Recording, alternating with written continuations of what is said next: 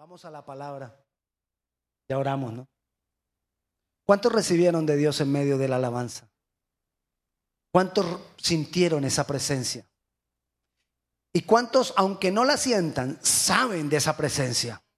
Lo más importante no es lo que sintamos, le recargo, le recalco. Lo más importante es que lo que sepamos, que sepamos que esa presencia se estaba moviendo en medio de nosotros. Y cuando esa presencia se mueve, Él no para de moverse. Él no para de bendecir.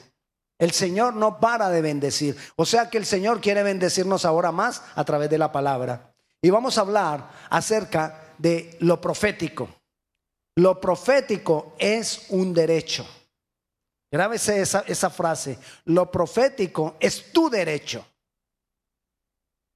Lo profético o la voz profética es el ministerio más antiguo, más antiguo que ha existido, registrado en las escrituras, porque es a través del cual Dios ha comunicado su palabra, ha comunicado su voluntad al ser humano. Es a través del ministerio profético, a través de lo profético. Lo profético es el instrumento por el cual Dios se comunica. Lo profético es el instrumento por el cual Dios nos habla. Lo profético es el, el, instrumento por el cual Dios nos muestra sus propósitos, nos muestra su diseño, nos muestra y nos revela todo lo que Él necesita revelarnos para que nosotros vivamos de acuerdo a lo que Él ha establecido para cada uno de nosotros.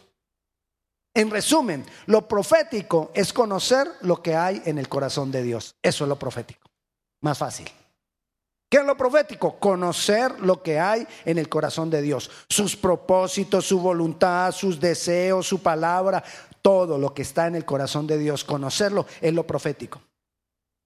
En la antigüedad, de una manera celosa, Dios escogía un hombre para ser el profeta en una nación en un determinado tiempo. Había uno. Ese era el profeta y era el cual conocía lo que había en el corazón de Dios y Dios hablaba a través de él. Dios mostraba lo que había en su corazón a través de esa persona. Si alguien quería saber el deseo de Dios, tenía que ir al profeta. Si alguien quería conocer la voluntad de Dios, tenía que ir al profeta. Incluso los reyes tenían un profeta ahí para ellos poder consultar lo que Dios quería rápidamente y acudían al profeta. Imagínense, el rey tenía que acudir al profeta, a la persona que Dios había escogido. Y quiero que leamos lo que dice las escrituras en Hechos, capítulo 3, versículo 24.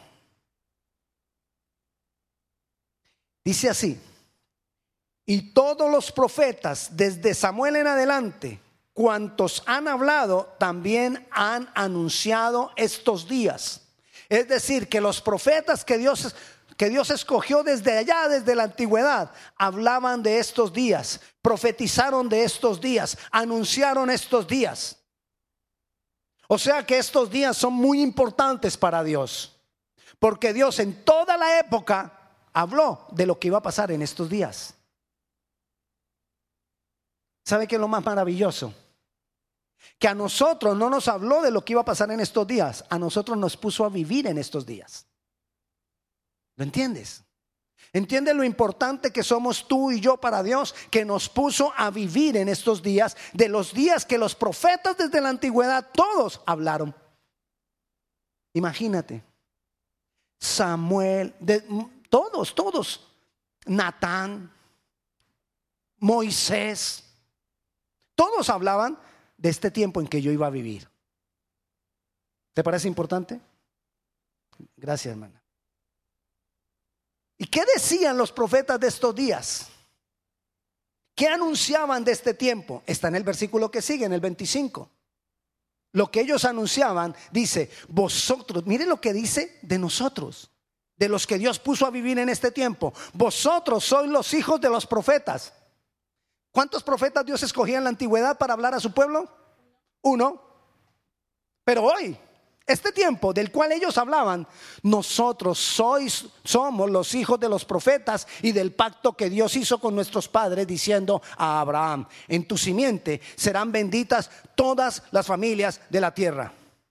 ¿Cómo somos llamados nosotros? Benditos, ¿verdad? No. ¿Qué dice el versículo? ¿Cómo somos llamados? No. Hijos de los profetas. Dice, vosotros sois los hijos de los profetas. Amén. ¿Cómo somos llamados? Hijos de los profetas. Somos nosotros. Y no es uno solo. ¿Cuántos hijos de los profetas sabemos aquí? Muchos.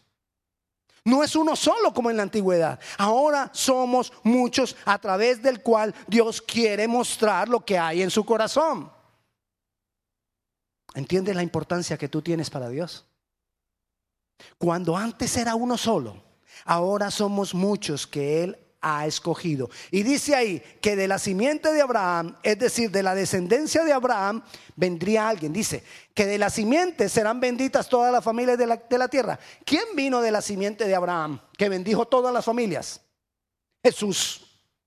Jesús vino de esa simiente. Y por causa de Jesús, entonces todos nosotros recibimos bendición y nos convirtió en los hijos de los profetas. Jesús nos convirtió en los hijos de los profetas. Jesús estableció lo, profético en todos sus seguidores. Jesús es el que hace que seamos llamados los hijos de los profetas porque somos herederos de lo profético. ¿Qué es un hijo? Es quien hereda. Y si somos los hijos de los profetas, somos quienes, quienes hemos heredado lo profético. Lo profético es mi herencia. Y si es mi herencia, es mi derecho. Lo profético me corresponde, es mi derecho, es tu derecho. Es tu derecho que Dios te hable. Es tu derecho que Dios te revele lo que hay en su corazón. Es tu derecho que Dios te muestre lo que Él tiene para ti y lo que Él quiere para ti. Es tu derecho. Si somos parte del reino de Dios, escúcheme esta otra cosa que nos hace tan importantes a nosotros. Si somos partes del reino de Dios, levanten la mano los que se sienten parte del reino de Dios. Yo reviso. Levanten la mano. Yo voy revisando a ver quién no es de parte. Ok, gloria a Dios, va en la mano. Sí, porque es que si uno no lo mira. ¿eh? Levanten la mano los que se sienten parte del reino de Dios. Bueno, entonces, mire lo que dice, si nosotros somos parte del reino de Dios, mire lo que dice Mateo, perdón, Lucas 7:28. A quienes somos parte del reino de Dios dice, os digo que entre los nacidos de mujeres no hay mayor profeta que Juan el Bautista. Pare ahí. ¿Cuál era el mayor entonces de todos los profetas? ¿Cuál era? Juan el Bautista, dice ahí. Pero mire lo que sigue. Pero el más pequeño en el reino de Dios es mayor que él. El más pequeño de nosotros. El más pequeño de Grace Covenant en español. Es mayor que Juan el Bautista. Tremendo. ¿Sabe cuál es el problema? Que nosotros mismos no nos damos el valor que tenemos en Dios. Y por eso no caminamos en lo que Dios espera que tú y yo caminemos. Él lo dijo. Los profetas hablaban de este tiempo. Los profetas decían, ¿cómo será ese tiempo en que, en que todos los que sigan al Mesías van a recibir de parte de Dios la revelación? ¿Cómo será eso? Que todo el mundo tenga revelación. ¿Cómo será eso? Ellos ni se imaginaban cómo podría ser. Y nosotros pues tampoco porque muchos ni lo vivimos. Pero Dios lo dispuso para nosotros. Y Dios te puso a ti y a mí a vivir en este tiempo para que seamos mayores que el mayor de los profetas. Eso es una gran bendición. Por la obra de Cristo, el Espíritu Santo ha venido a nosotros. ¿Qué vino a nosotros? El Espíritu Santo. ¿Dónde está el Espíritu Santo? Aquí dentro de mí. Te invito a que haga esto. ¿Dónde está el Espíritu Santo? Que suene. Aquí que suene. Eso, que suene. para que se despierte. Porque ahora cuando pedí que levantara la mano a los del reino, eh, ahí medio... El Espíritu Santo está aquí. El Espíritu Santo está en mí. Joel 2.28 dice, y después de esto derramaré mi espíritu sobre toda carne y profetizarán vuestros hijos y vuestras hijas. ¿Quiénes profetizarán? Vuestros hijos y vuestras hijas, vuestros ancianos soñarán sueños y vuestros jóvenes verán visiones. También sobre los siervos y sobre las siervas derramaré mi espíritu en aquellos días. Y es por causa del Espíritu Santo que conocemos lo que hay en el corazón de Dios. Es el Espíritu Santo quien revela lo que hay en el corazón de Dios. ¿Quién revela lo que hay en el corazón de Dios? El Espíritu Santo. ¿Y dónde está el Espíritu Santo? Aquí. Entonces, ¿dónde va a estar la revelación de lo que Dios tiene en su corazón? Acá también. Dios nos lo quiere revelar. Recuerde, somos templo del Espíritu de Dios. ¿Quiénes son los que tienen derecho a la herencia? Los hijos. ¿Y qué dice aquí de los hijos? Profetizarán. O sea, que ¿cuál es mi herencia? Profetizar. Esa es mi herencia. ¿Y qué es profetizar? No es que tú vayas a, cada persona, mm, mañana, mañana y, lo que vino a tu cabeza empiezas a decir que mañana, no, no, no, eso no es profetizar. Sí, eso no es profetizar. Profetizar es conocer lo que hay en el corazón de Dios. Y principalmente no para los demás, principalmente para mí. Yo no puedo profetizarle a otros cuando yo ni siquiera sé lo que Dios tiene para mí. Si el Espíritu de Dios está aquí, primero tengo que conocer lo que Dios tiene para mí, porque está aquí el Espíritu Santo. Amén. Recuerde lo siguiente. El pueblo de Dios, por diseño de Dios, tenía un tabernáculo un santuario. Ese tan santuario estaba dividido en tres partes, un patio y una casita. Esa casita estaba dividida en dos secciones. La primera sección se llamaba el lugar santo y la segunda sección se llamaba el lugar santísimo. En el lugar santísimo, en la segunda parte de la casita, ahí era el único lugar donde se manifestaba de una manera gloriosa y poderosa la presencia de Dios.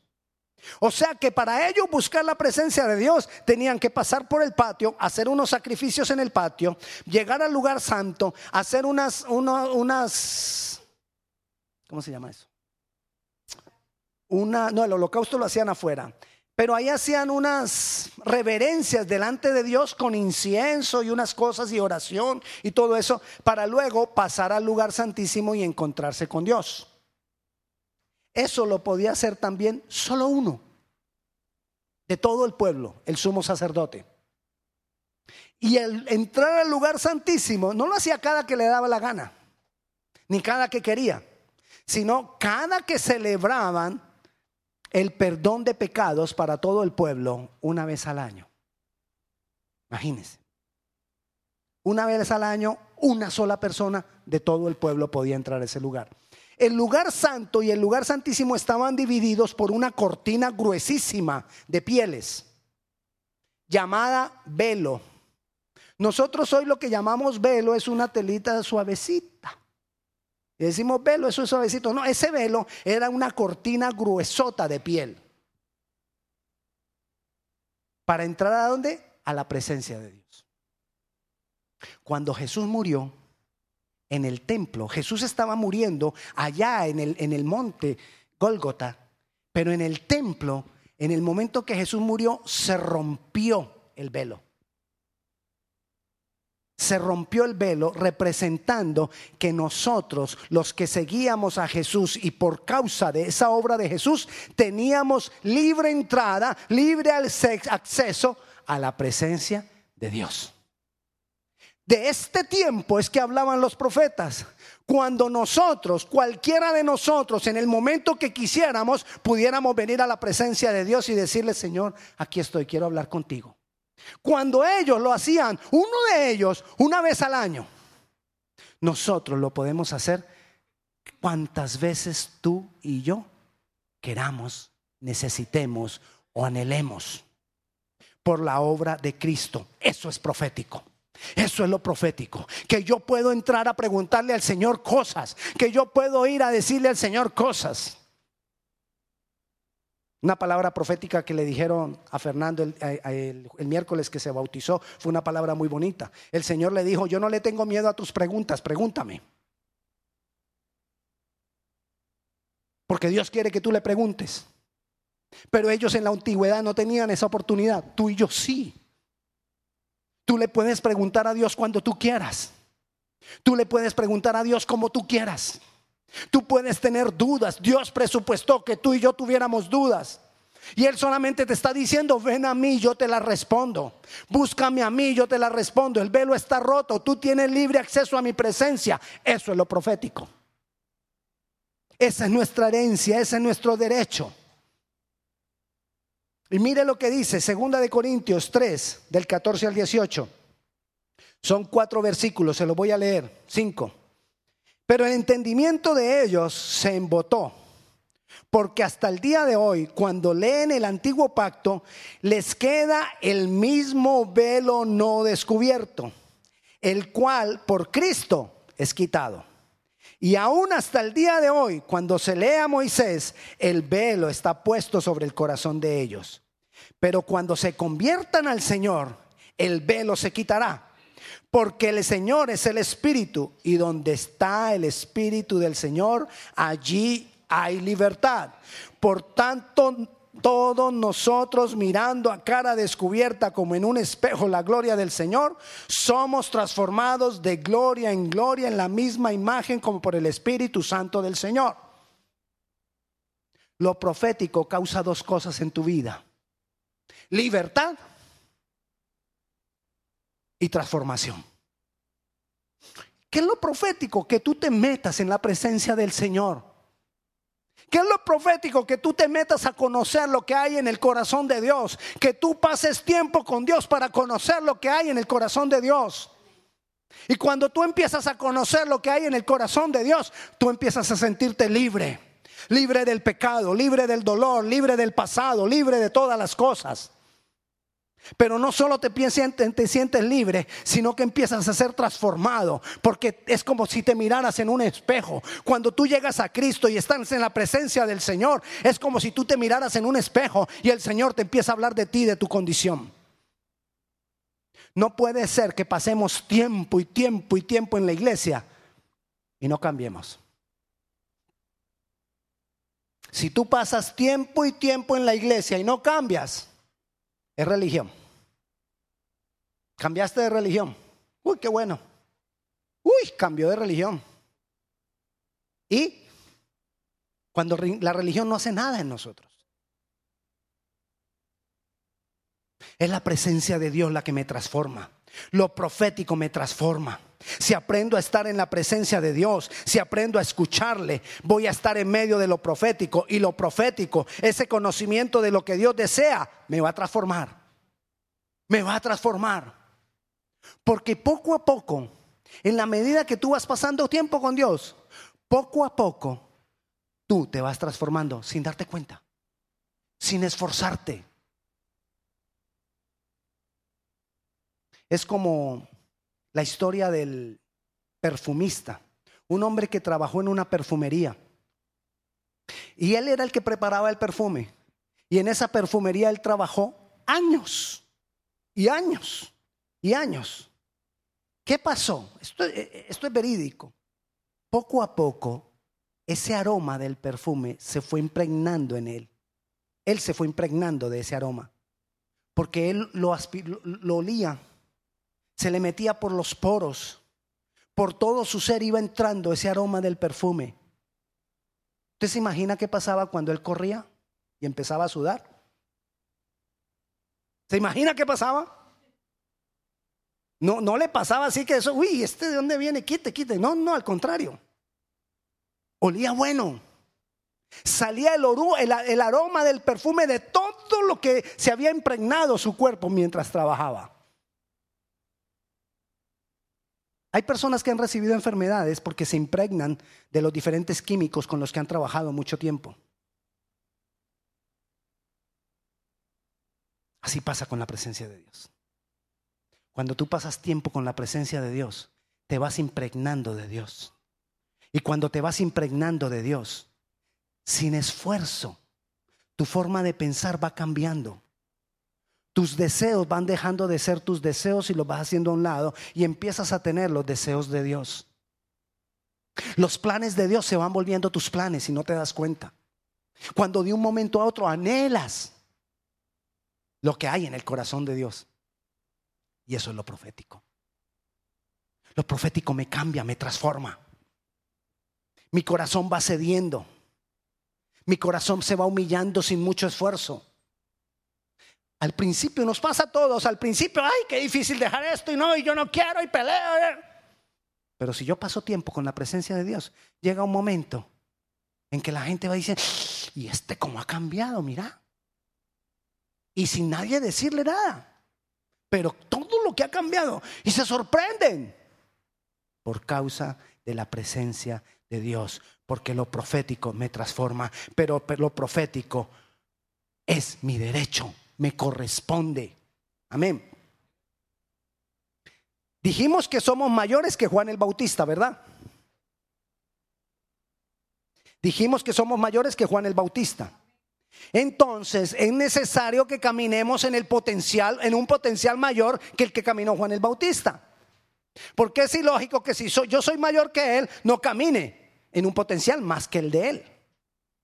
Lo lógico es que camine en un potencial mayor que el de él. Entonces miremos algo, de Juan el Bautista. Vaya a Lucas capítulo 1, del 13 al 17.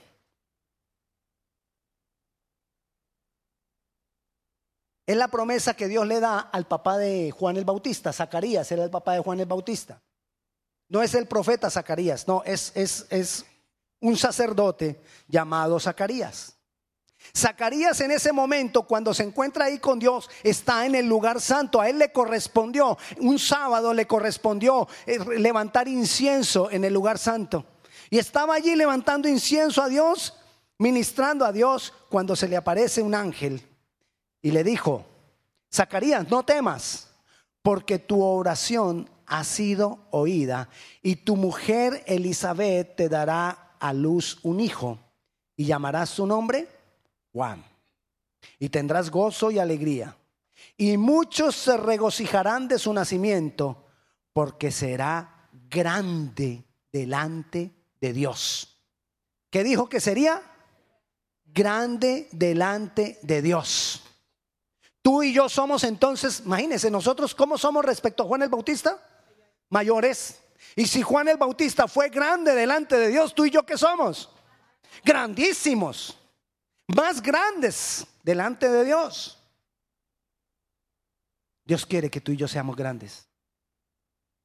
Dios, Dios, no quiere que la vida te siga aplastando.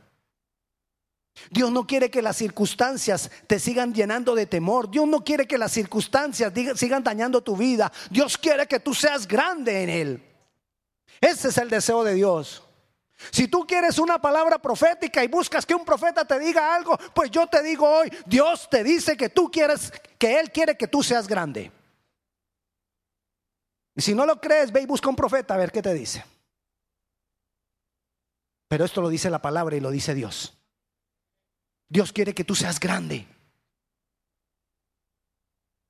Pero, mire lo que sigue.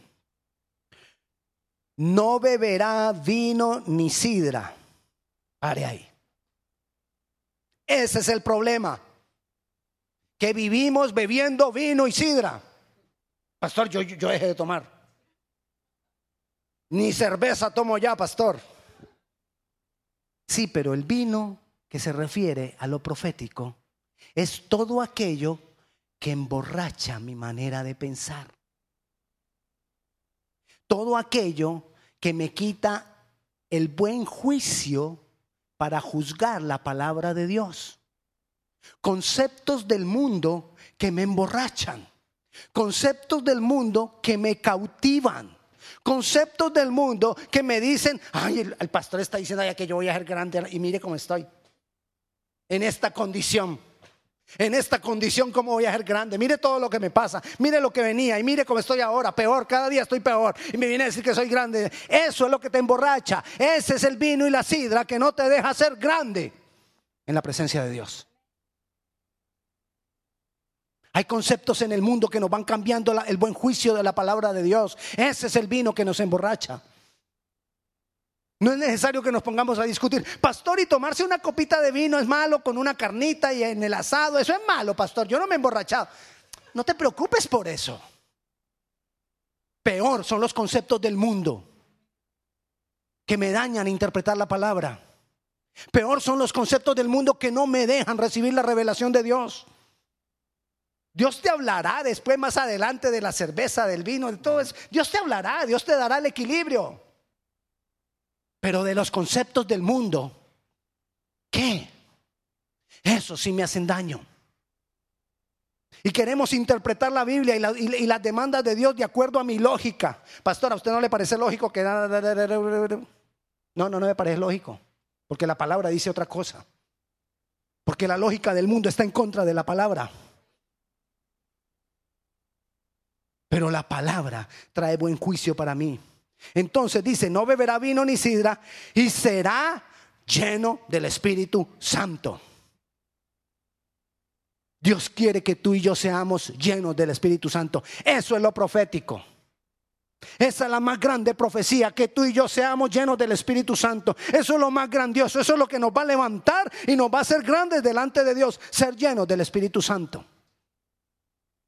Ese es el deseo, ese es el anhelo de Dios. Pastor, yo quisiera que alguien de parte de Dios me dijera qué tengo que hacer para que mi vida cambie. Ok, se lleno del Espíritu Santo. Listo. ¿Necesitas más profetas? ¿Necesitas más profecías? ¿Necesitas más palabras de Dios? Cuando cumplas esa, vendrán todas las demás. Sé lleno del Espíritu, del Espíritu Santo. Busca la llenura del Espíritu Santo. Esfuérzate por la llenura del Espíritu Santo. Y te lo voy a decir una y otra y otra vez de diferentes maneras, porque ya lo hemos hablado. Pero te lo voy a decir de una y otra manera para que tu mente lo entienda. Sé que seamos llenos del Espíritu Santo. Sigamos leyendo y será lleno del Espíritu Santo aún desde, el vientre de su madre, y hará que muchos de los hijos de Israel se conviertan al Señor Dios de ellos. Ah, mire, ese y, ahí al ladito del, del 16, ese y es consecuencia. Te lo digo en otra palabra, entonces, ¿cuántos quieren saber cuál es el ministerio que Dios tiene para ustedes? Amén, gloria a Dios, sé lleno del Espíritu Santo. Y entonces harás que muchos de los hijos de Dios se conviertan al Señor. Y ese es el más grande ministerio.